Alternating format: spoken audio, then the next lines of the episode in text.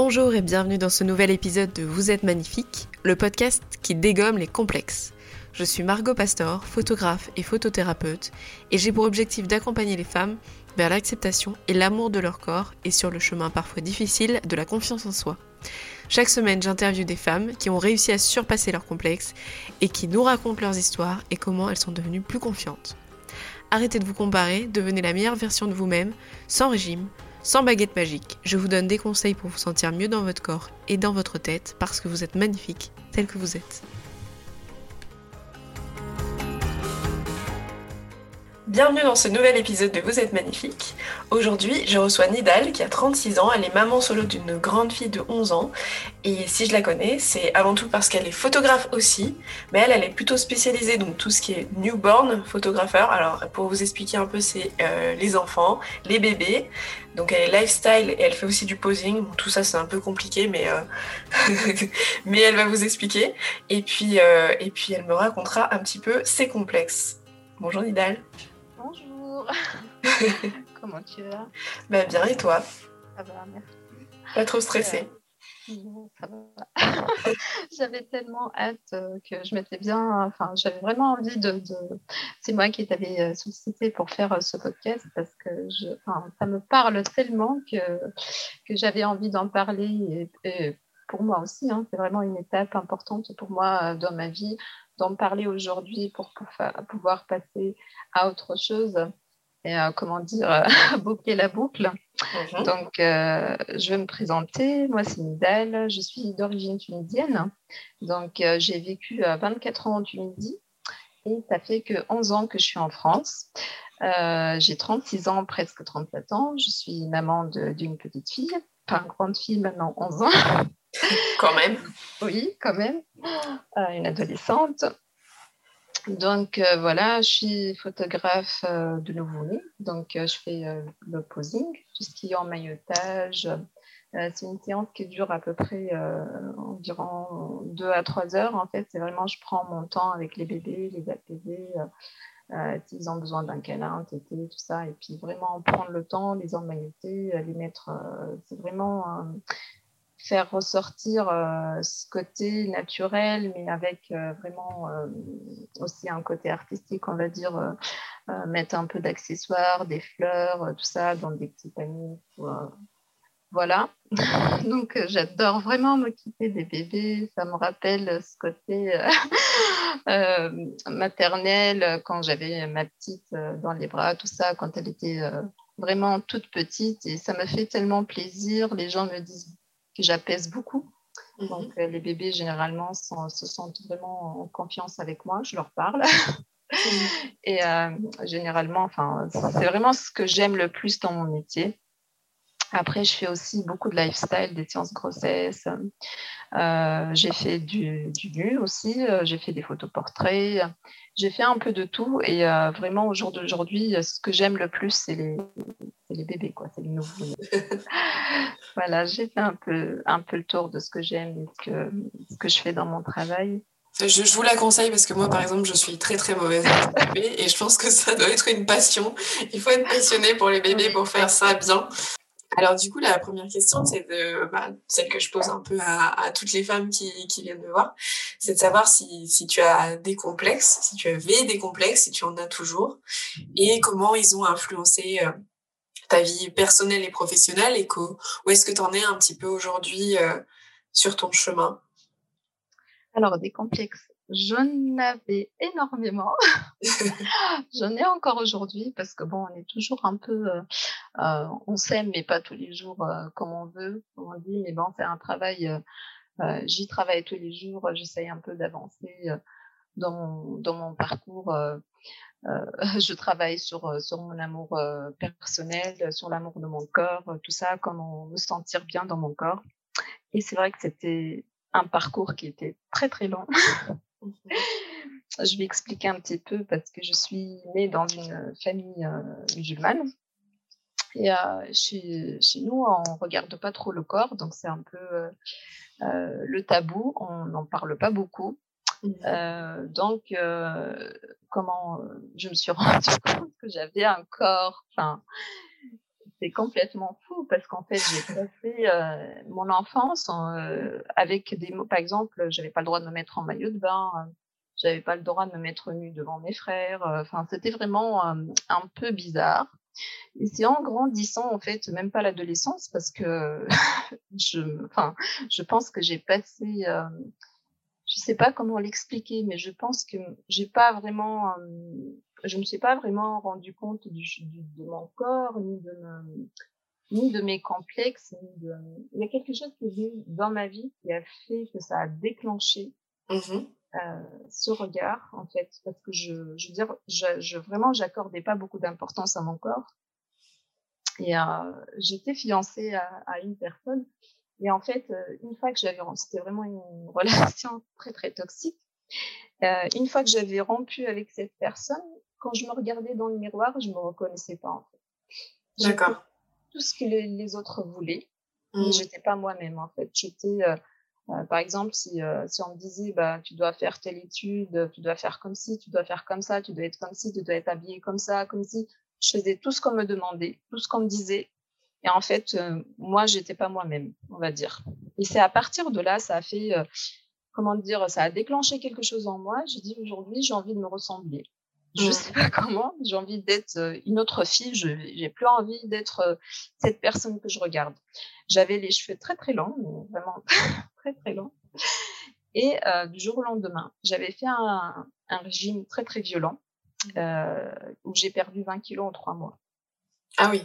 Donc, euh, mais vraiment, c'était vraiment le, le, le, changement radical.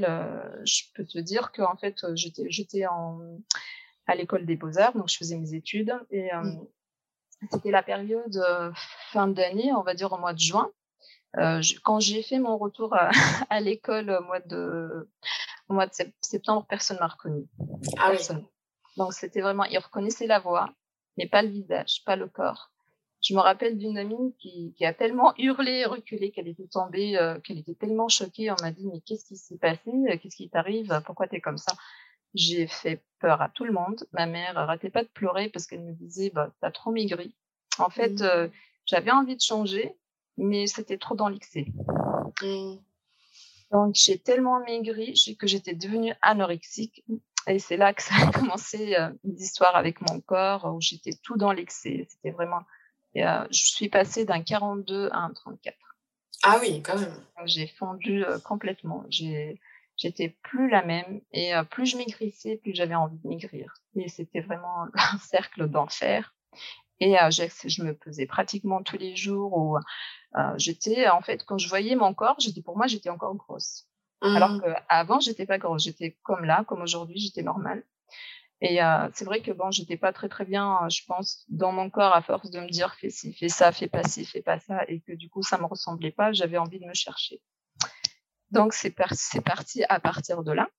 Mmh. Et c'est vraiment quand j'ai donné naissance à ma fille que ça aussi, c'est un autre événement qui a fait quelque chose aussi vis-à-vis de mon corps. Et là, je me suis dit, faut que tu fasses quelque chose parce que là, tu es, vraiment très, très maigre. tu étais en train de te mettre en danger et, oui, voilà. ça, a commencé à... Alors, j'en profite pour en, dire un petit peu parce que sur, euh, sur l'anorexie, souvent, en fait, les personnes ne se rendent pas compte euh, qu'ils perdent trop de, trop de poids et en fait, se rendent pas compte qu'elles sont, qu'elles deviennent maigres et mmh. parce qu'elles n'ont pas la même, enfin, c'est pas une vision normale de la réalité, en fait. C'est une vision altérée de la réalité. Et donc, tu vois des, tu vois un corps qui n'existe pas en, en, réalité. Et c'est ça qui, et le danger, c'est que tu, tu ne peux pas t'arrêter puisque tu ne vois pas, tu ne comprends pas. D'accord. Donc, du coup, quand tu, tu as eu ta fille, tu as eu un déclic parce que tu t'es rendu compte que tu te mettais en danger et donc tu la mettais en danger aussi, c'est ça? C'est ça, oui. Et en fait, quand je regardais mes photos, je me disais, mais c'est pas possible, moi je ressemblais à ça, mais en fait, c'est oh, horrible. Je m'habillais en 16 ans, si tu veux, euh, pour ah voir un petit peu.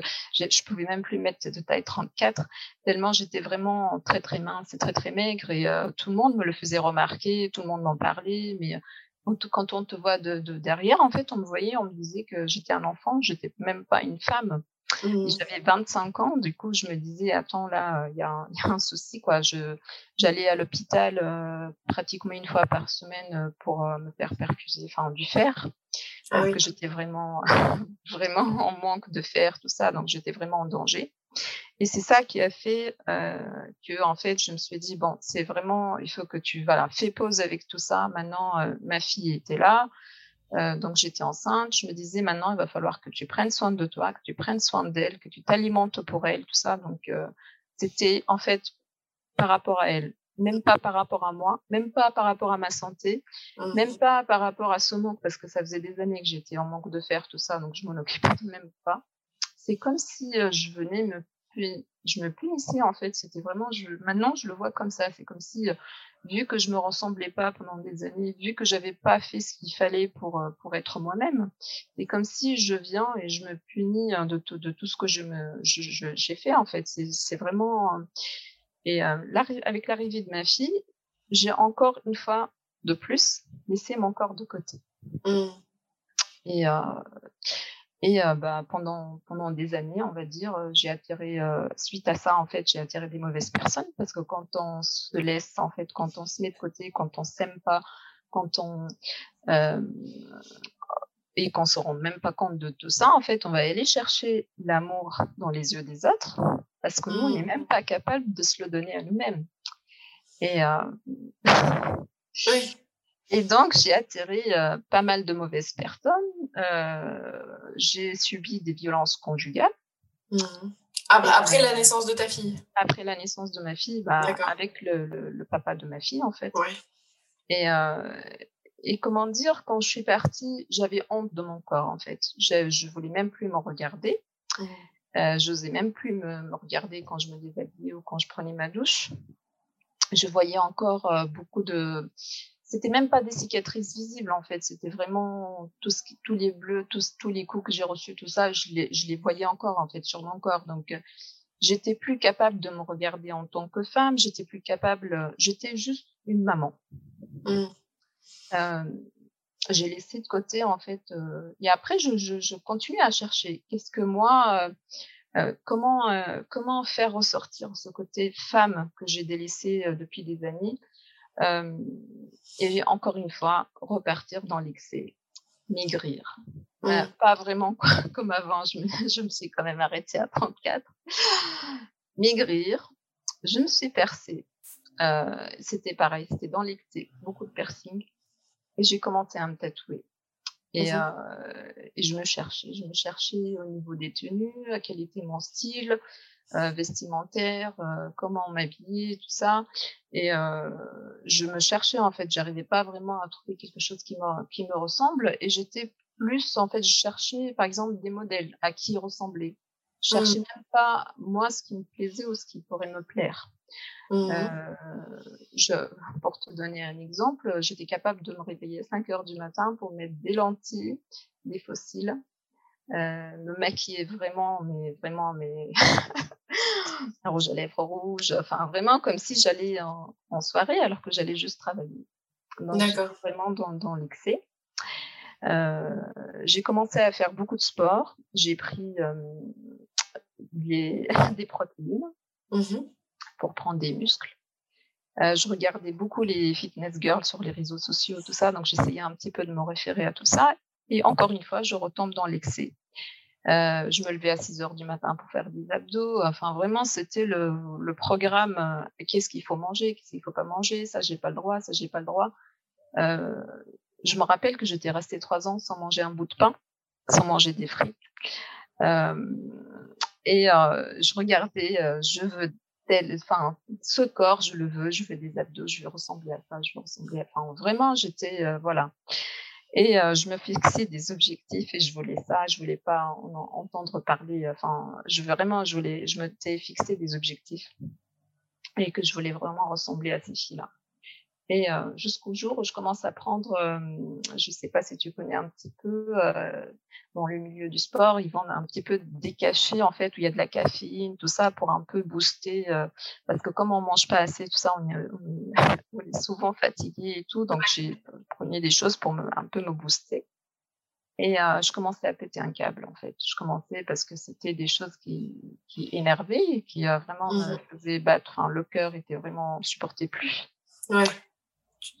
Et après tout ça, arrive la photo. c'était il y a combien de temps, ça, à peu près? Jusqu'à 2016. 2016. En 2016, euh, ok. En 2016, en fait, je commençais à m'intéresser à la photo, parce que moi, j'ai fait quand même les études de études des beaux-arts, mais j'ai tout laissé de côté, j'ai fait autre chose pendant des années. Et en 2016, je commençais à m'intéresser un peu aux portraits, portraits de femmes, euh, qu'est-ce que je pourrais apporter? Euh, moi, je voulais aussi me voir, me voir en photo, tout ça pour un peu essayer, un peu changer mon regard envers moi-même, en fait. Et euh, petit à petit, en fait, j'ai commencé à laisser tout ça de côté, tout ce que je faisais autour de, mon corps, de mes complexes, tout ce que je me concentrais bah, par exemple, sur mes cheveux, j'ai fait euh, des colorations. j'ai fait du vert, du bleu, du rouge. Je passais en fait tous les mois, j'étais capable d'aller chez le coiffeur, je sais pas moi, trois, quatre fois, parce que si tu veux, moi j'ai des cheveux très très blancs qui ont bien grisé depuis que j'avais l'âge de 20 ans et j'essayais tout le temps de le cacher, de, camoufler, de me couper tout le temps les cheveux, d'être tout le temps tout le temps au top. Les gens quand des fois ils me regardaient, même il y a des copines des fois qui un peu qui me disaient mais toi, c'est la classe avant tout. Même s'il fait froid, il faut que tu sois habillé comme ça. Enfin, c'est incroyable. Tu étais dans le contrôle permanent, en fait. C'est ça. C'est ça. Et euh, j'arrivais pas à m'aimer telle que j'étais. Et euh, c'est vraiment avec les années, l'expérience. Et quand j'étais, euh, les premières fois où j'étais confrontée à des filles qui n'avaient pas confiance en elles et qui m'ont demandé une séance photo pour un boudoir, mmh pour, euh, pour se voir autrement. Et ça a vraiment fait quelque chose en moi parce que j'avais ce regard bienveillant envers les autres que j'avais pas envers moi. Et je me suis dit, mais il y a un problème. En mmh. fait, pourquoi tu t'es capable d'être, de parler avec autant d'amour, de parler avec autant de bienveillance et de dire des choses gentilles aux femmes, aux mmh. autres femmes, aux autres femmes, mais pas envers toi-même? Qu'est-ce qui ouais. Ouais, je comprends. J'ai été aussi par là euh, où tu te dis, mais comment c'est possible que tu acceptes toutes les femmes et quelle que soit leur forme, leur, euh, leur âge, etc. Et, et à quoi elles ressemblent. Et pourquoi est-ce que t'es pas juste euh, plus sympa avec toi-même alors que finalement t'es comme elle, quoi. Mmh. C'est ça. Et je me disais, mais attends, mais je me connais pas assez. Mmh. Euh, je me connaissais pas assez. Je savais vraiment pas qui j'étais. J'étais perdue dans tout ce que j'ai fait, dans tout mon parcours. En fait, euh, quand je me suis mise et j'ai fait un arrêt, j'ai dit, qu'est-ce qui tu es? Qu'est-ce que tu cherches? Mmh. Qu'est-ce que tu veux? Où est-ce que tu veux y aller? Où est-ce que tu veux Enfin, et j'ai commencé à écrire et, euh, et à écrire tout ce que par par quoi je suis passée. Et en fait, on pourquoi je suis passée par là et euh, qu'est-ce que vraiment je cherchais dans tout ce que j'ai fait et euh, qu'est-ce que j'ai obtenu. En fait, je me disais, mais toi, tu cherchais l'amour et en fait, tu n'étais même pas, même pas capable de te le donner à toi-même. Tu le mmh. cherchais vers les autres, tu as attiré toutes les mauvaises personnes que tu as attirées, mais à cause de ce comportement. Et c'est à partir de là, en fait, je commençais à, à faire de la méditation. Mmh de la gratitude envers mon corps et de me dire à mon corps, lui dire merci tous les matins, de me lever le matin, de me dire en fait, je suis capable de marcher, je suis capable de respirer, je suis capable de euh, d'entendre, je suis capable de parler, je suis capable de courir, je suis capable de m'occuper de ma fille, je suis mais tout ça après quoi? Après en fait, j'avais fait un accident en, 2019 mmh qui a déclencher. Moi, c'est toujours des, des, des, trucs comme ça qui viennent, qui me qui déclenchent quelque chose en moi. Mmh. Et j'étais, en fait, je me suis fracturé le sternum suite à un accident de, de voiture. Et suite à ça, je n'arrivais plus à respirer. Mmh. Je n'arrivais plus à dormir. Je pouvais plus dormir couché. J'étais obligée de dormir assise. Et à partir de là, je me suis dit, mais tu as un corps qui est, qui fonctionne à la perfection. On t'a donné, enfin, et je me suis dit, mais en fait, notre corps, c'est comme notre maison. Euh, il faut l'accepter tel qu'il est. Il faut en prendre soin. Il faut vraiment, euh, je veux dire, quand tu as une, maison, moi je vois quand je, dans ma maison, j'essaie de décorer, de d'aérer, de, de, mettre des bonnes énergies, tout ça. Et je me dis, mais le corps, c'est pareil en fait. Il est là, il nous protège. C'est ce qui fait qu'on est là aujourd'hui, ce qui fait qu'on est là sur Terre. qu'on vit et qu'on marche et qu'on boit et qu'on mange et qu'on qu'on arrive à lire et qu'on arrive à travailler, qu'on arrive à toucher, qu'on arrive à transpirer. Et, et voilà. Et je me à partir de là, je me suis dit, bah, quand même, qu'est-ce qui va pas? Pourquoi tu n'aimes pas ton corps? Pourquoi mmh. tu n'aimes pas? C'est ce qui te permet d'être là, c'est ce qui te permet de vivre, c'est ce qui te permet de, de réaliser pas mal de choses. Mmh. Et euh, à partir de là, j'ai commencé euh, mon travail en fait sur moi. Et je suis aussi passée devant, devant l'objectif parce que je me faisais beaucoup d'autoportraits, mais euh, j'étais jamais encore passée devant euh, quelqu'un, devant. Et la première fois que j'ai reçu, euh, je me rappelle que j'ai reçu mes photos, j'en ai pleuré. Mais j'ai dit, mais moi je ressemble à ça, mais moi je me voyais pas du tout comme ça. Mmh. Je, je, je me voyais pas du tout si jolie. Je me voyais, ça m'a vraiment fait un bien fou. Mmh. Et, euh, et à partir de là, je me suis dit, mais c'est pas grave si un jour euh, bah, je suis un peu ballonnée ou que, que, je suis pas bien ou que je me sens pas bien ou qu'il y a des jours où on se réveille, bah, on s'aime pas.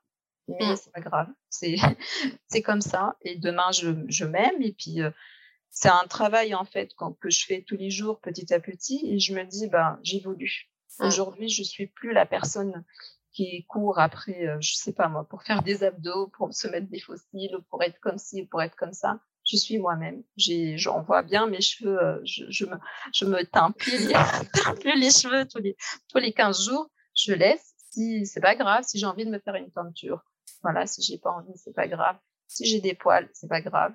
Si j'ai grossi, c'est pas grave. Si je mets, je fais plus de 34, c'est pas grave.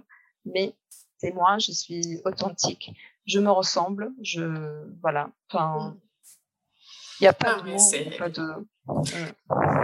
C'est c'est ce qu'on dit souvent et bravo pour ton parcours parce que tu es passé par beaucoup de choses qui étaient euh, très très difficiles et euh, ça arrive souvent je pense quand on n'a pas de enfin voilà tu ce, que, ce qui ressort un petit peu de ce que tu me dis c'est que tu n'avais pas de repère tu es parti sans repère par rapport à ce que tu étais tu t'es adapté à ce que les autres voulaient de toi.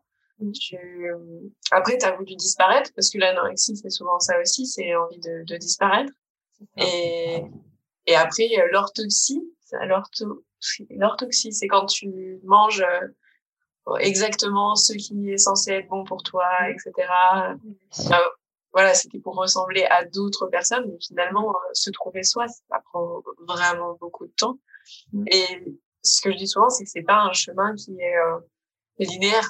il y a des semaines où ça va pas, il y a des mmh. semaines où ça va mieux, il y a des jours où on se dit waouh, j'ai fait j'ai fait des progrès aujourd'hui. Ah Cool. Et il y a des, des jours où ben t'as l'impression de revenir en arrière, mais mmh. globalement si tu regardes tout le chemin, tu te dis ah ouais quand même.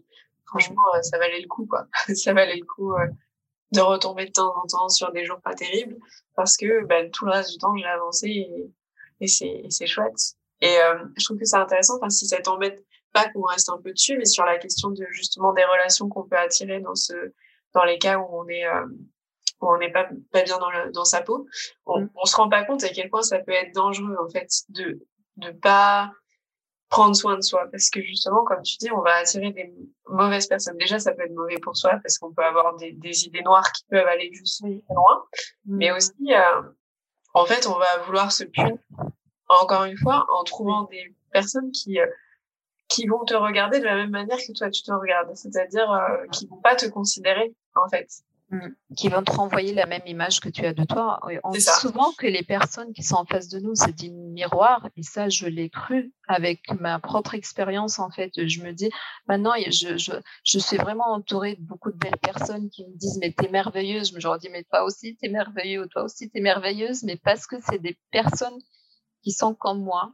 Mmh. Euh, à l'époque où moi j'étais pas bien dans ma tête, où j'étais vraiment très très négative, où euh, voilà je me contrôlais, j'étais comme si j'étais comme ça, il fallait pas que ça dépasse, je pouvais pas aller voir une personne sans sans me maquiller, enfin mmh. je pouvais pas montrer mon visage normal sans maquillage, sans et j'étais parce que je je m'aimais pas en fait, je tombais vraiment sur des des personnes euh, avec les énergies négatives que j'avais, j'attirais que le négatif en fait, j'attirais que les mauvaises personnes.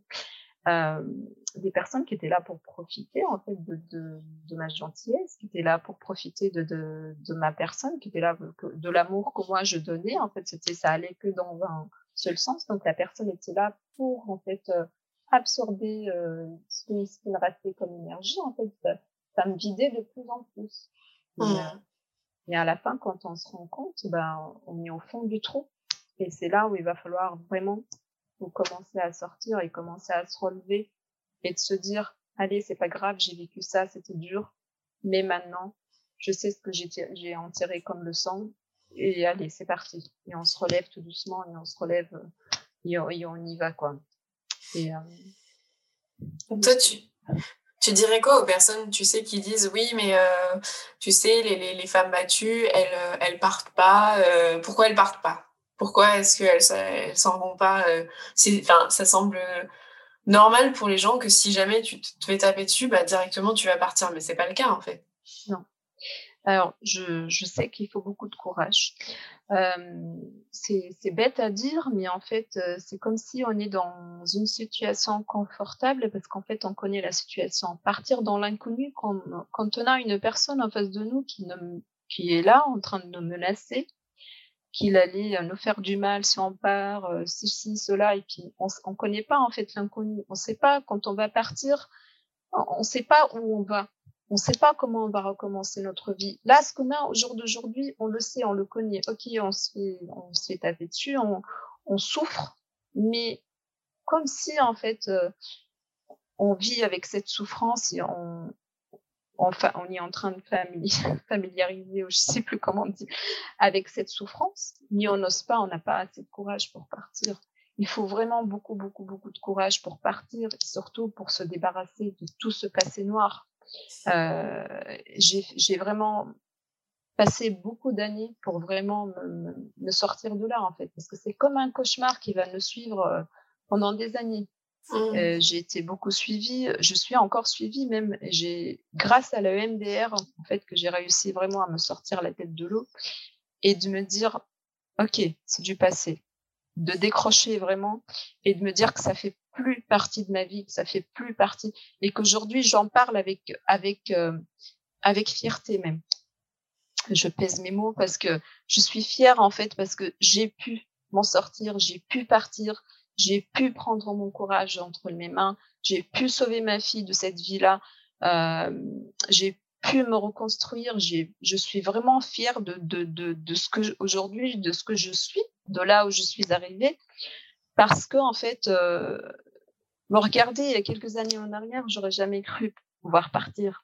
J'étais tellement euh, titanisée, tellement, j'avais tellement peur que j'aurais cru en fait y rester euh, toute ma vie, même peut-être même, euh, j'aime pas dire dire ce mot-là, mais peut-être même me suicider mmh. et pas partir, parce que partir, ben comment faire pour fuir, comment faire pour partir, comment faire pour pour s'en sortir, comment faire face aux gens, comment faire face au regard des gens, comment mmh. faire face à tout ça et en fait quand on on dit on part, mais on part pas parce que tout ce qu'on a vécu, il est là en fait, il reste là et et c'est pas simple de s'en débarrasser. C'est pas aussi facile. Il faut être accompagné, il faut être courageux, il faut y croire, il faut y mmh. croire et puis il faut euh, il faut être bien entouré. Et j'étais pas toujours bien entourée. Il y en a beaucoup qui m'ont jugé parce que, si tu veux, euh, dans la communauté, hein, enfin, après moi, c'est dans, dans ma famille. Après, je, je connais pas toutes les familles musulmanes. Donc il y en a beaucoup qui m'ont jugé, qui m'ont dit, mais on est là pour euh, quand on se marie, on se marie pour toujours et, et on accepte le bien euh, et le, je veux dire euh, quand il dans le couple, quand c'est bien ou quand c'est pas bien, il faut qu'on reste. Mmh. Mais, mais, non, en fait, je suis pas venue au monde pour subir ça. Je, je, on, on m'a pas mis au monde pour pour rester pour quelqu'un en fait qui me, qui me tape dessus, pour quelqu'un qui m'insulte, qui me manque de respect. Je mérite mieux que ça. Je mérite de vivre je mérite d'être libre, je mérite d'être moi-même, je mérite d'être la fille que je suis aujourd'hui. Mmh. je, suis contente d'entendre ça. en tout cas, c'est très beau. Euh, franchement, euh, merci. Merci beaucoup pour ton témoignage. Euh, est-ce que toi, tu aurais des conseils, donc du coup, plutôt pour bah, toutes les, les, nanas qui nous écoutent et qui sont peut-être dans une situation pareille, que ce soit dans une relation toxique ou dans une relation très difficile avec elles-mêmes et avec leur corps Qu'est-ce que tu qu'est-ce que tu leur dirais toi? D'en parler déjà, vraiment, parce que je sais que c'est ce qui est le plus dur, mais c'est ce qui nous fait prendre compte euh, de notre situation. Parce que moi, j'ai mis des années avant d'ouvrir ma bouche et d'en parler, parce que des fois, on pense que tout le monde est pareil, que les autres sont pas forcément euh, sont pas forcément heureux et qui subissent tous la même chose ou je sais pas comment l'expliquer en fait ça devient un, tabou ou une honte ou euh, euh, je vais pas en parler ça les enfin voilà c'est vraiment tout garder pour soi. Et c'est très très lourd à, à, porter en fait. C'est vraiment c'est horrible quand mmh. on, on, se retrouve face à tout ça en fait. Et seul sans vraiment faut pouvoir en parler. Et c'est je pense que c'est la première chose qui va faire qui va faire le déclic en fait. C'est vraiment alerter euh, dire euh, oui j'ai subi ça. Euh, enfin et c'est là à partir de là les personnes qui sont en face de nous euh, vont peut-être il y a des fois il y a des personnes qui m'ont donné des conseils et je n'étais pas prête à les entendre je n'étais pas prête à, à y aller j'avais pas encore assez de courage pour pour partir mais c'était resté là en fait oui, tu devrais faire ci, tu devrais prendre un avocat, tu devrais aller faire au moins une main courante. Ne fais pas, tu n'as pas le courage de porter plainte, fais une main courante. Mmh. Ça reste, en fait. La personne n'est pas au courant. Si tu as peur d'être en danger, que tu vis encore avec cette personne-là, que tu n'as pas assez de, de ressources, parce qu'il y a des personnes, en fait, qui subissent des violences et qui n'ont pas de travail, par exemple, et qui restent parce qu'elles elles ne peuvent pas partir, elles ne peuvent pas assumer ce côté financier et elles ont, elles ont peur de se retrouver à, à la rue. Mm. Et euh, souvent, il y, y, en a qui vont juger, qui vont vite juger, mais attends, on ne connaît pas la vie de la personne, on ne sait pas ce qu'elle vit, on ne sait pas ce qu'elle subit, et pourquoi elle est là, et pourquoi elle reste, et de quoi elle a peur. Il faut vraiment en parler et essayer de partir. Mm. Parce qu'on on a, enfin, on a le droit de subir ça, que ce soit un enfant, un homme, une femme, peu importe qui tu es, peu importe ton âge, peu importe ce que tu as vécu peu importe, euh, faut pas avoir peur des jugements des gens. Il faut partir. Il faut mm. vraiment en parler. Il y a des associations. Mm. Il, y a, il, y a, France Victime. Euh, qui, qui, vraiment il y a une il y a, il y a des psychologues il y a, il y a, des personnes en fait qui peuvent être là à l'écoute sans jugement euh, vraiment aider aider un mm. maximum il faut pouvoir euh, il faut pouvoir partir il faut pouvoir s'en sortir parce que c'est vrai que ça prend du temps des fois, on se dit c'est arrivé une fois, ça n'arrivera pas une deuxième fois, mais moi je vous le dis, c'est arrivé une fois, ça arrivera une deuxième, une troisième, une quatrième fois. Et, et on mérite tout le respect, on mérite tout d'être aimé. Comment, je veux dire,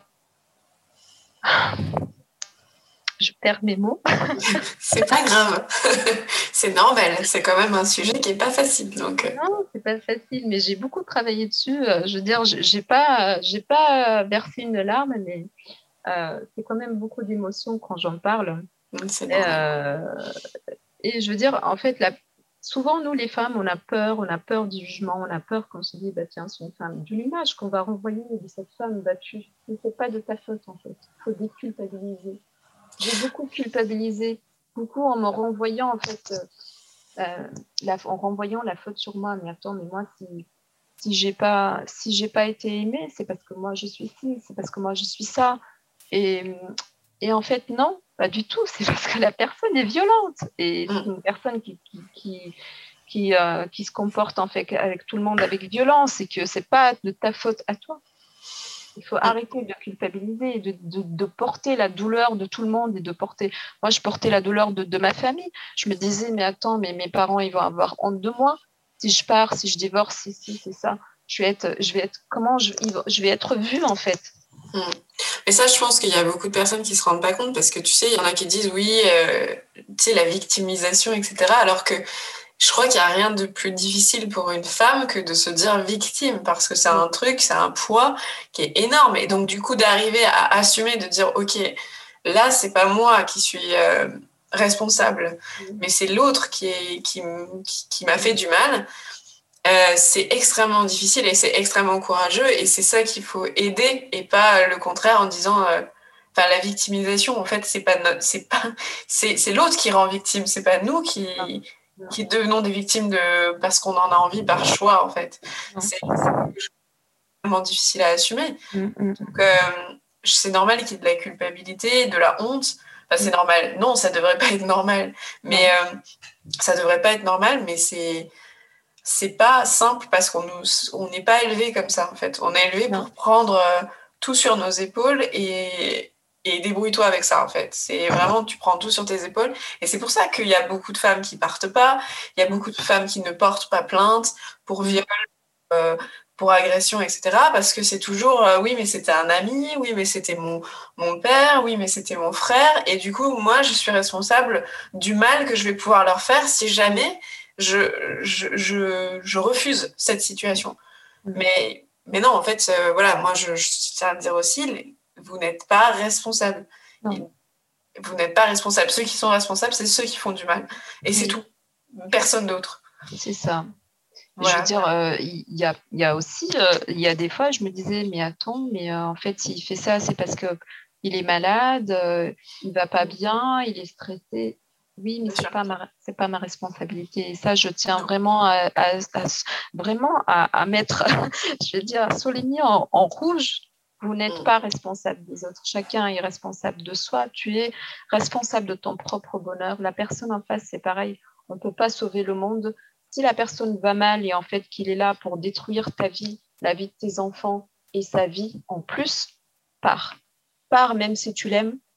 Mm. Même s'il y a vraiment il y a les enfants. Les enfants, il ne faut pas qu'ils vivent dans une atmosphère de violence en fait. C'est ça quand que moi j'avais pas envie que ma fille grandisse en voyant son père taper sur sa en disant que c'est normal.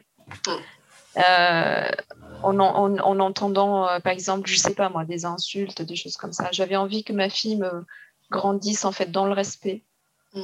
euh, et, de me dire en fait qu'elle grandisse dans l'amour, dans, et qu'elle ne grandisse pas dans une atmosphère de violence parce que ça, les enfants, je peux, ça va les marquer à vie en fait. Mm. Oui, bien sûr et après, et après tu, tu as aussi la chance qu'elle, enfin la chance, la malchance qu'elle puisse reproduire certaines choses parce que mm. si tu acceptes que, enfin si tu nais dans un truc violent où ta maman se fait taper, bah toi tu considéreras normal que les femmes soient, soient frappées. Donc pourquoi est-ce qu'elle, elle se ferait frapper par la suite? C'est c'est la ouais, la violence, c'est ça. Mm, et euh, moi, je me souviendrai toute ma vie euh, de, mon ex-beau-père, en fait, qui, frappait sa femme sans, sans, sans aucune raison. Il, pouvait en fait passer juste comme ça. Elle était assise euh, à faire ce qu'elle avait à faire. Il lui mettait un coup de pied, il rigolait. Et en fait, chez eux, c'était un peu normal de, de, taper sur les femmes, un peu normal de leur hurler dessus, un normal de, quand euh, c'est l'homme qui doit dire, c'est l'homme qui doit diriger la maison, c'est l'homme qui doit décider si tu sors sans, rien dire ou si tu, tu n'as pas le droit de décider pour quoi que ce soit. C'est l'homme qui décide, c'est l'homme qui fait tout. En fait, la femme doit exister, mais en dessous de son mari, en fait. Si tu veux, euh, aujourd'hui, quand je me rends compte, souvent je le dis à des amis, des fois on en rigole et je le dis, mais parce que je le pense très très fort. Et j'ai dit que moi je suis venue dans ce monde. C'est comme les moutons noirs, ceux qui sortent un peu du troupeau, en fait. Et euh, je le dis parce que dans ma famille, euh, j'ai des cousines qui me disent Je suis fière de ce que tu es aujourd'hui. Tu es vraiment, je veux dire, quand on te voit, comment tu es, tout ça, tu es vraiment un exemple pour nous. Et je me dis que je suis venue peut-être pour libérer le schéma de la famille, en fait. Mhm. Pour me dire Le chemin, il est par là. Venez, on y va.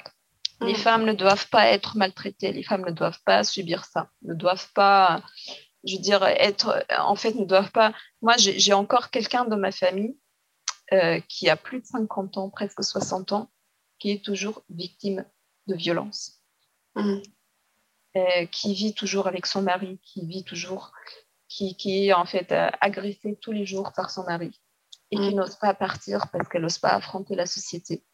Elle n'ose pas partir parce qu'elle veut pas qu'on dise bah tiens c'est une femme violentée ou c'est une femme qui a subi des violences ou quand on parle d'elle et qu'on dise bah, la pauvre tout ça en fait elle elle veut pas déranger elle sait pas où y aller elle veut pas elle a des fils mais elle a peur du regard de ses fils elle a peur du regard de ses petits enfants elle a peur du regard de et elle n'ose pas et mm. je me dis qu'un jour ça sera trop tard en fait mm. et j'ai envie qu'aujourd'hui qu'elle qu'elle dise qu'elles partent en fait et qu'elles disent je tiens à ma vie, je mm. tiens à ce que je suis, j'ai rien fait du mal pour mériter tout ça, je dois, euh, je dois vivre une vie normale, je dois être sereine, je dois même, je sais pas moi, le moindre de choses, c'est quand on dort et qu'on est en sécurité, quand on se sent vraiment en sécurité.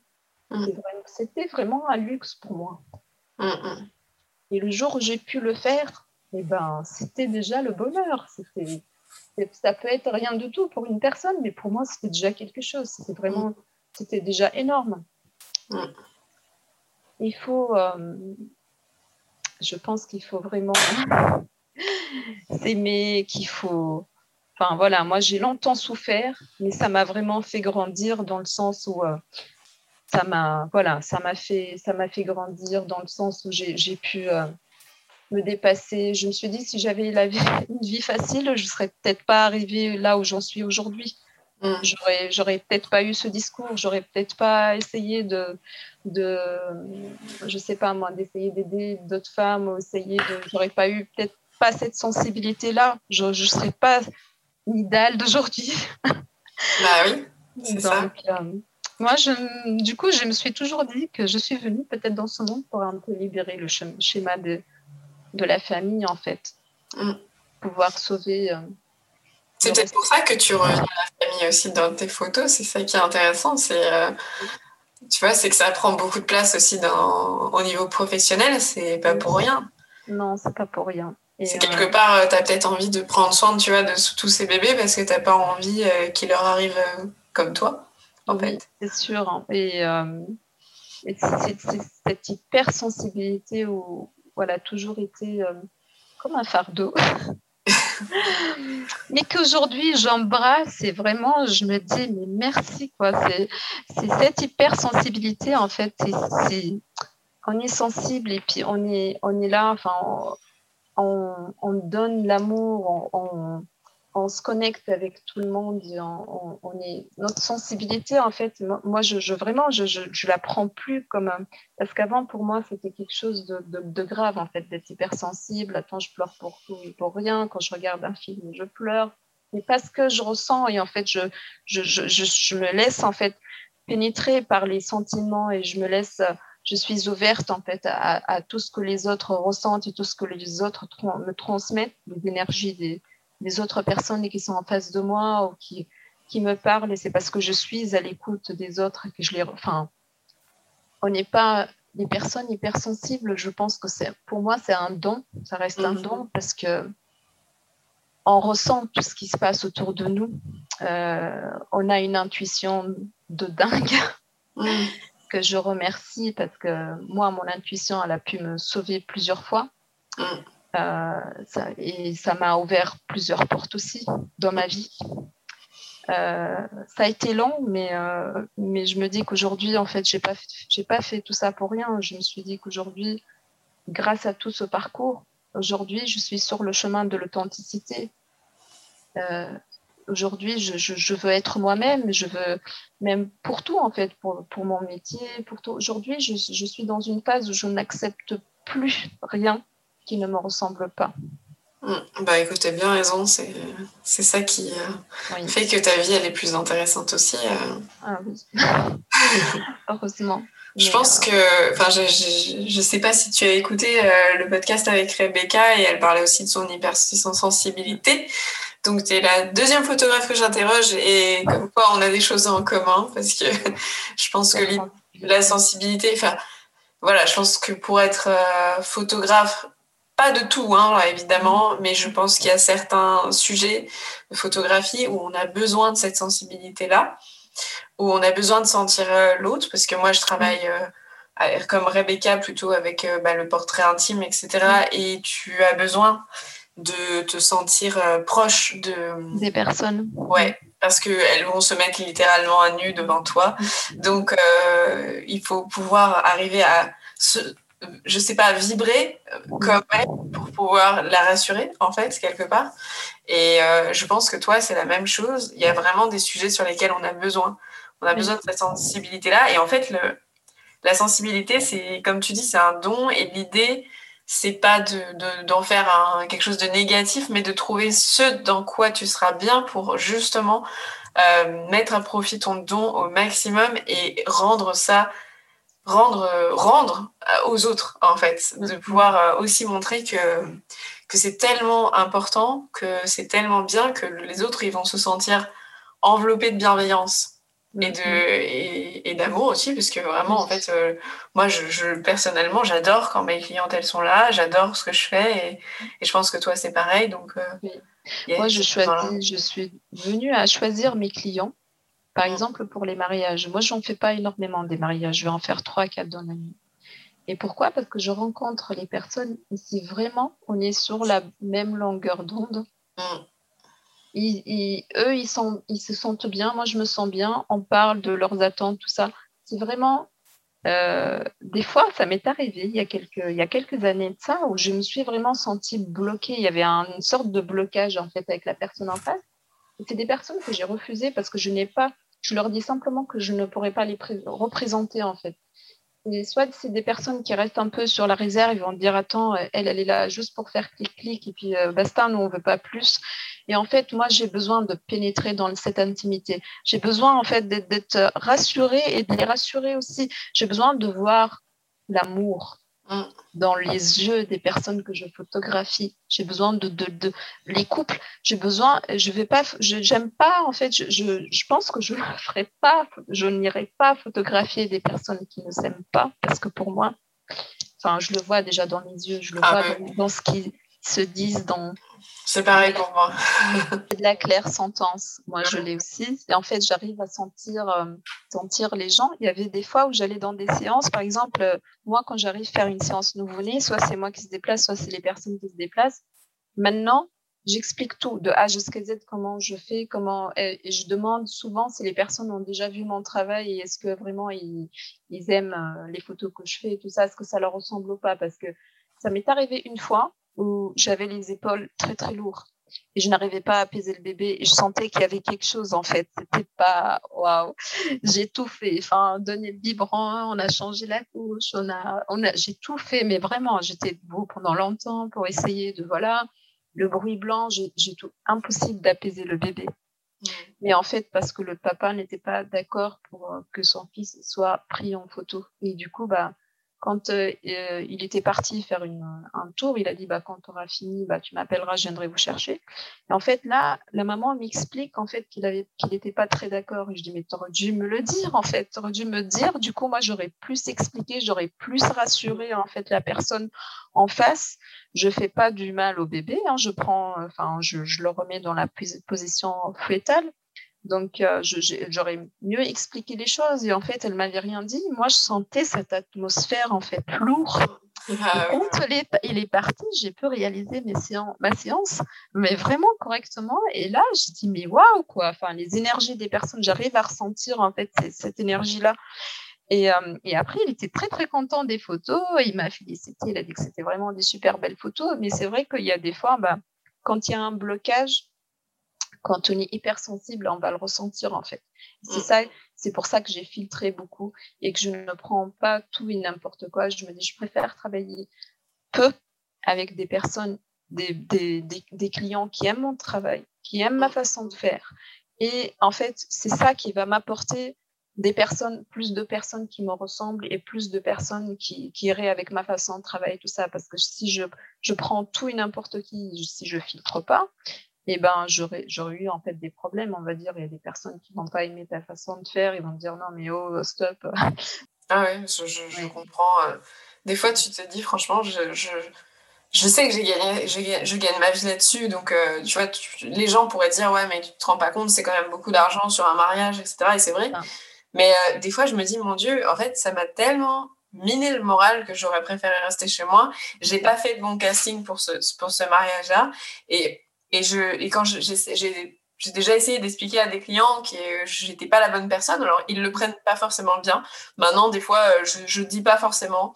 Je préfère dire que je suis, je suis déjà prise. Euh, mais parce que, parce qu'en fait, euh, juste, je me rends compte que même eux, ils seront pas contents. Parce mm. qu'on n'est pas un bon match. Si on n'arrive pas à rire ensemble et si j'arrive pas à rentrer dans l'intimité des gens, mm. eh ben, on n'est pas un bon match. Mm. Euh, donc, c'est, c'est pas, c'est voilà, c'est particulier. Et par contre, pour le bizarrement pour le boudoir, je, par contre, j'attire toujours les personnes qu'il me faut. C'est-à-dire toujours des personnes qui me ressemblent plus ou moins. J'ai jamais de problème en boudoir parce que en fait les personnes à mon style elles savent directement si ça, les, ça leur convient ou pas et je, je, compare avec des amis qui font du boudoir et qui n'ont pas la même clientèle que moi et, et, en fait on sait pourquoi on n'a pas la même clientèle donc euh, pour ça pour ça autant le mariage c'est un peu différent parce que les gens ils te, te contactent c'est un peu plus global et je suis un peu plus connue dans ce pareil oui. c'est pas pareil mais autant vraiment sur le boudoir, l'intimiste, j'ai aucun souci, c'est toujours ma clientèle qui me contacte. C'est parce que aussi tu, tu, en parles beaucoup en fait. Ouais. Vraiment, euh, moi je, te, je vois tes posts et tout ça et j'aime vraiment ta façon de faire et ta façon de présenter les choses. Tu es quelqu'un de très très bienveillant et, et tu, tu, en fait tu, tu l'expliques bien en fait ta démarche, ta façon de faire et on voit très bien que c'est un travail bienveillant, qu'il n'y a aucune vulgarité derrière, qu'on n'est pas là juste pour montrer son corps ou, ou ses seins et qu'on est là, c'est un travail en fait qui, qui est vraiment, euh, je trouve vraiment formidable. Et, euh, oh, et je te, vraiment, je te félicite. Moi, je partage souvent euh, tes photos parce que oui, vraiment, j'adore. Je trouve que c'est un, travail qui me ressemble beaucoup aussi. Et, euh, et je me dis, en fait, waouh, comment, comment, en fait, déjà rien que vous êtes magnifique. Enfin, vraiment, ça donne envie, quoi. on, on, ressent, en fait, ce que tu, tu, y a, y a, enfin, c'est pas des photos retouchées, c'est vraiment des photos authentiques. C'est, et, je pense que c'est ça qu'on, recherche aujourd'hui, c'est ce qu'on a perdu en fait. La photo est devenue euh, euh, comme, un, comme une sorte de, de luxe en fait qu'on peut pas toucher.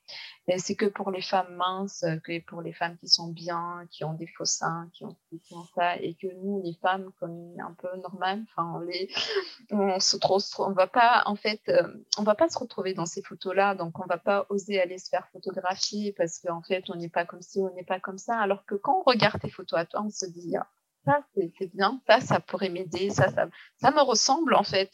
Et euh, tu es plus proche, euh, je pense, des femmes que, que des photographes en fait qui font du boudoir un peu plus posing, trop retouché, tout ça.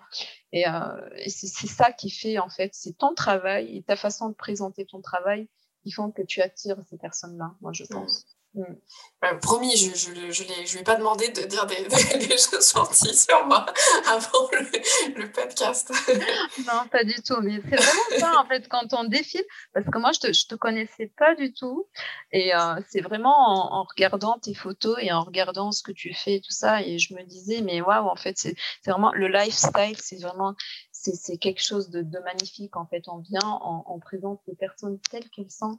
Mm. Mais on les entoure d'amour, on, on, et elles sont belles en fait, même si elles sont rondes, même si elles ont un bourrelet, même si voilà, mais je trouve vraiment, euh, euh, je trouve toutes les femmes que tu as photographiées, moi je les trouve magnifiques en fait, et c'est des femmes normales, c'est pas des femmes, il y en a qui sont minces, il y en a qui sont plus ou moins rondes, il y en a qui sont, voilà, une femme quoi il y a pas de il y a pas vraiment tu photo, tu viens pas par exemple photographier parce que moi j'ai déjà entendu des photographes qui disent oh, non il faut qu'elle soit comme ci comme ça sinon euh, je prends pas en fait il faut pas qu'elle ait des défauts sinon je vais trop retoucher tout ça donc euh, moi, je trouve que c'est. Euh, enfin, déjà, il y a plusieurs choses. Déjà, je pense que si tu es photographe, tu photographies tout le monde. Mm. Parce que c'est ton travail, c'est de photographier absolument tout le monde. Et ça, c'est une première chose. De deux, si tu es un homme photographe, tu dois être capable de photographier des hommes et des femmes. Tu dois être capable de photographier des, des femmes qui sont euh, entre guillemets proches de, de, ce que toi tu aimes en, en, termes de femmes, mais tu dois être capable de, de, de, photographier avec la même bienveillance des femmes qui ne sont pas du tout entre guillemets ton type, parce que je vais dire ça sur des photographes hommes hétéros, mais parce que s'il y en a beaucoup, donc c'est pour ça que je parle d'eux.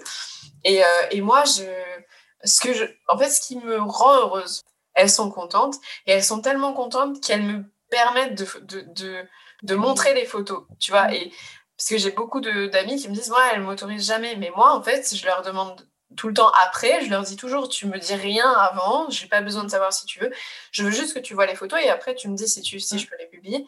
Et quasiment à chaque fois, elles me disent, ok, pas forcément pour toutes les photos, mais elles me disent toujours, d'accord, ok, euh, parce qu'elles ont compris que ma démarche et la leur aussi, c'est de montrer des corps qui sont différents et de s'accepter. Et du coup, elles, elles, elles, quelque part, elles, elles me disent OK pour, pour être aussi dans ma démarche, tu vois. Et c'est ça que je trouve génial, c'est parce que du coup, elles sont un maillon de, bah, du changement. Parce que s'il y avait que des filles très minces qui me disaient OK, je pourrais montrer que des filles très minces, même si j'en fais pas, je fais pas que ça. Mais moi, je trouve ça génial d'avoir euh, d'avoir tout, tout type de femmes tout type d'âge ou presque, tout type de, de, physique. Je, j'essaye, de vraiment de, de, montrer que la question, c'est vraiment pas euh, d'être Instagrammable euh, dans le sens euh, aujourd'hui du terme. J'aimerais que toutes les femmes se sentent Instagrammables, en mm, mm. se sentent belles et, et voilà. Mm. C'est de dire que c'est un combat aujourd'hui, en fait, pour nous, les femmes, d'être nous, quoi, d'être nous sans, sans, forcément. Parce que moi, il y avait, j'ai entendu hein, avec la personne avec qui je vivais qui me disait Mais attends, t'as trop grossi, si un jour t'es grosse, je t'aimerais plus. Et euh, de, de, par exemple, quand on est dans notre intimité, d'entendre de, en fait, ah mais t'as un bourrelet, euh, oui, j'ai un bourrelet, oui, oui, oui, oui, et oui, j'aime mon corps. Et c'était pas, c'était pas content, bah c'est pas grave, c'est mon corps, je veux dire. Et euh, c'est comme ça en fait qu'on on se dit mais mais attends, mais c'est mon corps en fait. Moi je viens pas juger ton corps, c'est c'est fou comment aujourd'hui, en fait, on, est en train de juger à droite à gauche. Il y a des personnes, c'est même pas une histoire de, de, de manger beaucoup. Ou, mm. Il y a des personnes, c'est une maladie. Il y a des fois, c'est les hormones, en fait, qui nous jouent un tour. Enfin, on va pas, je veux dire, il faut arrêter de juger tout et n'importe qui et, arrêtez d'être dans le jugement et soyez bienveillants, surtout nous, les femmes, entre nous, en fait, euh, des fois j'entends un peu des, discours des femmes qui sont vraiment pas bienveillantes, en fait, ah, mais elle, elle se montre un peu, ceci, cela, c'est parce qu'elle est comme ci, comme ça, mais il faut vraiment arrêter et de se dire, mais oui, si elle a fait ce choix-là, ok, c'est pas, pas grave en fait, c'est ses propres choix, t'as pas à juger, t'as pas à dire euh, comme ci ou comme ça, ou elle a fait ci ou elle a fait ça. Et soyez bienveillantes en fait entre, entre nous les femmes, il faut qu'on se soutienne, il faut qu'on soit bienveillante entre nous parce qu'en fait en, plus si, si, on entend des jugements d'hommes en plus que en fait en plus des hommes il y a les femmes aussi qui jugent, on va plus s'en sortir. Mm. les hommes disent bah tiens elle est, elle est grosse et puis elle se permet de te mettre en maillot de bain ou je sais pas quoi et si en plus de ça en fait les femmes s'y mettent aussi on on va pas s'en sortir euh, c'est intéressant ce que tu dis parce que j'ai regardé une vidéo je sais pas si tu connais de Charlie danger, c'est euh, à chaque, à chaque, fois je dis danger un peu à l'anglaise. En fait, ça s'appelle, euh, attends, je crois que j'ai plus le nom exact, mais euh, pourquoi je me sentirais jamais la plus jolie? Je crois que c'est un TEDx, tu sais, c'est une, une vidéo là de, de présentation sur les, les, les, TED là, les les TEDx qui sont hyper intéressants et elle raconte, donc elle explique pourquoi euh, une femme qui regarde Instagram, ça va la rendre malheureuse, concrètement, parce que tu vas te comparer à toutes les femmes qui sont dessus. Et euh, j'essaierai de le mettre dans la, dans, dans la, dans la bio du, du podcast. Mais euh, elle est passionnante, cette vidéo, puisque vraiment, en fait, c'est pas, c'est pas les hommes qui regardent euh, d'autres hommes et qui se comparent en permanence. Et ça arrive, je dis pas. Mais tu vois, c'est euh, les, les, hommes, les, les, hommes et les femmes vont regarder des femmes sur, sur, sur les réseaux. C'est les femmes qui vont être regardées en premier et qui vont être comparées et qui vont être disséquées. Et on va leur dire, nanana, et qu'est-ce que, et qu'est-ce qu'elle a fait? Et pourquoi elle est comme ça? Et pourquoi est-ce que moi, je suis pas comme elle? Et pourquoi, enfin, tu vois, et il y a de la violence qui, qui émane de ça parce que déjà il y a beaucoup de grossophobie donc euh, moi je me bats vraiment là-dessus parce que c'est j'ai un rapport qui a été compliqué aussi avec mon corps par rapport mmh. à ça et mmh. aujourd'hui euh, voilà je les gens sont tous différents on n'a pas le même ADN comme je dis tu vois toi ça a été compliqué de t'en sortir mais si, à moins de faire du sport enfin 6 heures par jour et tu vois et de, mmh. de passer ta vie à compter tes calories et à faire des choses il y a des personnes qui n'arriveront jamais à être minces. Parce que ce n'est pas euh, la façon dont parce que c'est pas la façon dont ils ont été construits tout simplement. Mm. et, c'est une question d'ADN c'est une question mm. de comme tu dis d'hormones c'est une question de stress c'est une question de bah, justement les régimes. La place des régimes c'est hyper important puisque plus tu fais des régimes et plus tu vas grossir les régimes ça fonctionne pas ou pas avec tout le monde en tout cas. Euh, tu vois, il y a plein de raisons pour lesquelles quelqu'un peut être grosse, mais même pas la question d'être grosse, c'est-à-dire que ne pas euh, faire un 36, en fait faire du 38, du 42, c'est-à-dire être dans les standards de la France, la française moyenne, euh, ça c'est même pas acceptable sur les réseaux, tu vois. C'est même pas d'être grosse parce qu'il y a des personnes qui sont grosses, mais c'est même se sentir grosse à partir du moment où tu même sans, sans l'être de manière entre guillemets médicale. Et encore, une fois, il y a des choses à, à revoir sur, de ce côté-là, mais ça ne veut pas dire que tu vas être malheureuse toute ta vie, ça ne veut pas dire que tu vas pas trouver euh, l'amour, ça ne veut pas dire que tu vas pas être bien, que tu peux pas être bien avec toi-même. Enfin, tu vois, tout ça, c'est des choses qui ont été construites. Et moi, c'est ça que j'essaye de déconstruire aussi à travers euh, ce podcast, à travers les photos et à travers mm. euh, les discussions comme avec toi ou avec les autres. C'est de dire à un moment, il faut qu'on arrête le corps, notre rapport à notre corps on peut décider de ne pas en avoir du tout, euh, comme parce qu'il y a beaucoup de femmes qui, du coup, intellectualisent énormément pour ne pas être ramenées à leur corps. Tu mm. peux avoir euh, envie de t'entendre bien avec ton corps, euh, tu peux avoir envie de changer ton corps, évidemment, il n'y a pas de souci. Je, veux dire, je suis tatouée aussi, voilà, il y a des modifications, je ne peux pas vraiment dire que, mm. que, que c'est mal. C'est chacun fait ce qu'il veut, mais en connaissance de cause et surtout en se disant ok, qu'est-ce qui va me rendre heureuse et qu'est-ce que et, comment ne pas moi me rendre malheureuse et rendre malheureuse les autres. Et comme tu le dis, moi je pense que la sororité c'est hyper important parce que on a appris à se comparer entre nanas. Si on arrête ça, si on arrête ça, on sera toutes beaucoup plus heureuses. Parce que, mm. parce que si ta fille, elle se compare pas à toutes ses copines demain, et qu'au contraire, elle, elle dit, mais t'es es trop, es trop, euh, trop intelligente à sa pote, t'es trop belle, etc. Et d'avoir ce truc de dire, ok, euh, j'aime mes amies pour ce qu'elles sont et pour autre chose, et, les autres femmes, j'arrête de les, bah, de les clouer au pilori à chaque fois que je suis pas d'accord avec ce qu'elles disent, qu'elles, à mm-hmm. quoi elles ressemblent, surtout à quoi elles ressemblent. Je pense que vraiment, on s'en sortira mieux parce que, comme tu dis, en fait, et c'est pas encore une fois, parce que oui, je suis féministe et du coup, euh, forcément, ça prend de la place, mais on a déjà beaucoup d'inégalités par rapport aux hommes qu'on doit gérer et qu'on doit combattre. Voilà, et ça fait déjà beaucoup de boulot. Si en plus on, se tape euh, dessus les unes les autres, ça marchera pas. C'est ça, non, ça ira pas du tout. Aujourd'hui, euh, moi, je veux qu'on ait toutes le même salaire. Aujourd'hui, je veux qu'on soit pas, enfin, tu vois, qu'on soit pas juste un corps, euh, qu'on soit pas utilisé comme de la viande. Euh, voilà, ça, ça, c'est des sujets qui sont réels, mais mm. pour ça, on a besoin de s'entraider entre nous, quoi. Oui, vraiment. Et je tiens juste à dire qu'il y a même les filles qui font 34 et 36, il y en a tellement énormément qui se sentent pas bien aussi dans leur ah, corps. Oui, ça c'est sûr. Et je veux dire, c'est pas parce qu'on fait un 36 ou un, 34 qu'on se sentira mieux. Moi, je l'ai fait et je me suis pas du tout sentie mieux dans mon corps. Je veux dire, c'est pas, c'est pas du tout ça qui va nous rendre heureuses, en fait. Vraiment, ce que moi, je pense que je suis passée au-dessus de tout ça. Aujourd'hui, je me regarde, j'ai un ventre, j'ai des bourrelets, tout ça, et je suis tatouée de partout. Et, et en fait, aujourd'hui, je me regarde, mais avec bienveillance. Mm.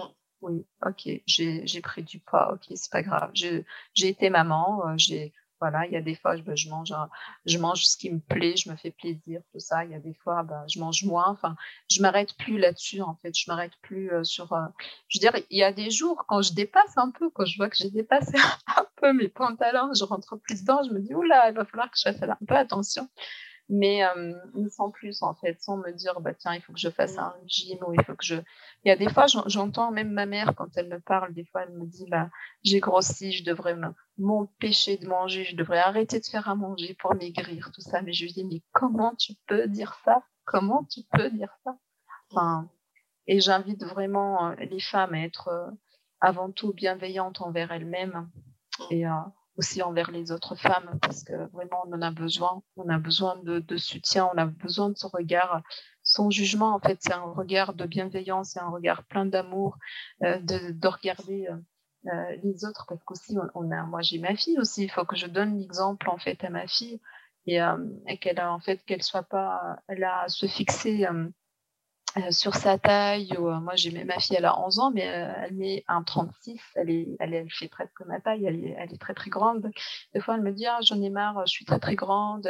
Puis mes cheveux sont frisés. Toi, tu as les cheveux lisses, tout ça. Et, je dis, aime-toi, tu es toi, tu es unique, tu es, tu es ce que tu es. Mais je veux dire, tu, es comme ça, tu es né comme ça parce que tu as, un papa qui a des origines comme ça. Enfin, je, veux dire, explique les choses, mais on ne doit pas tous se ressembler, on ne doit pas tous.